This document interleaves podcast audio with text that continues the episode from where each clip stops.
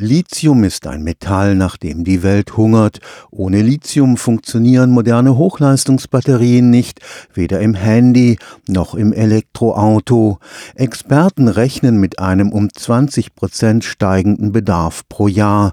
Das derart begehrte Metall wird gegenwärtig vor allem aus Australien oder Südamerika importiert.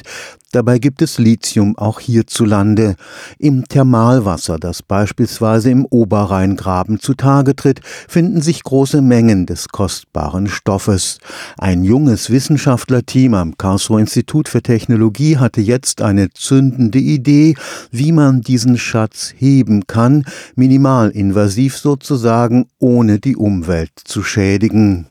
In Deutschland gibt es eine große Zahl von Kraftwerken, die Erdwärme zur klimafreundlichen Energiegewinnung nutzen.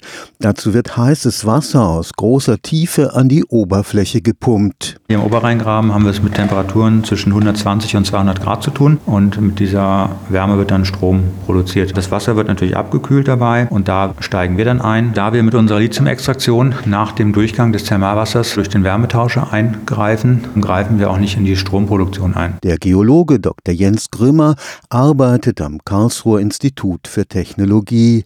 Gemeinsam mit der Expertin für Wasserchemie Dr. Florencia Saravia aus Argentinien entwickelte er die geniale Idee, das Lithium quasi als Abfallprodukt aus dem von Geothermiekraftwerken geförderten Thermalwasser zu gewinnen.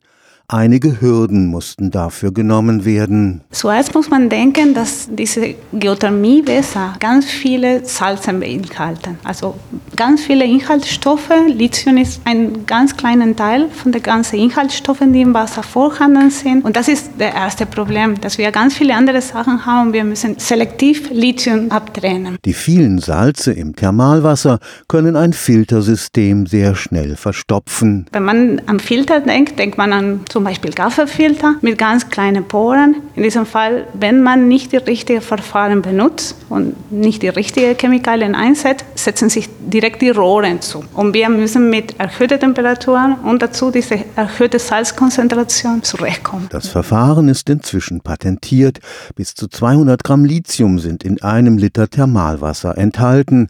Nach Auffassung von Dr. Grimmer ließe sich ein Drittel davon ohne Gefährdung der Umwelt extrahieren dann würden wir auch Größenordnung 20, 30 Prozent des aktuellen Bedarfs decken anhand der existierenden Geothermiekraftwerke. Wenn wir mehr Lithium haben wollen, müssen wir auch mehr in die Geothermie investieren, weil die Geologie deutet darauf hin, dass dort noch viel mehr Lithium auch zu erwarten ist. Ein Problem ist die geringe Akzeptanz der Geothermie hierzulande. Viele befürchten Erdbeben, die durch Tiefbohrungen ausgelöst werden könnten. Es ist bekannt, dass durch geothermische Aktivitäten, also Bohrungen und das Fördern und Reinjizieren Passieren von Wässern sogenannte Mikrobeben entstehen. Die sind in der Regel weit unterhalb der Spürbarkeit. Wir haben natürlich auch eine ziemlich steile Lernkurve gemacht in der Geothermie über die letzten 15 Jahre. Wir wissen, dass wir mit den Reinjektionsdrücken und Raten auch das Ganze ein bisschen steuern und kontrollieren können. Was man auch wissen muss, ist, dass es natürlich behördlich überwacht wird. Jedes Geothermiekraftwerk hat ein Monitoring-System, wo Bodenbewegungen dokumentiert werden. Es gibt ein Ampelsystem. Bei bestimmten Erschütterungen oder Bewegungen muss man eben die Förderung und die Reinjektion drosseln. Und wenn es ganz schlimm wird, dann wird das Kraftwerk auch stillgelegt. Stefan Fuchs, Karlsruher Institut für Technologie.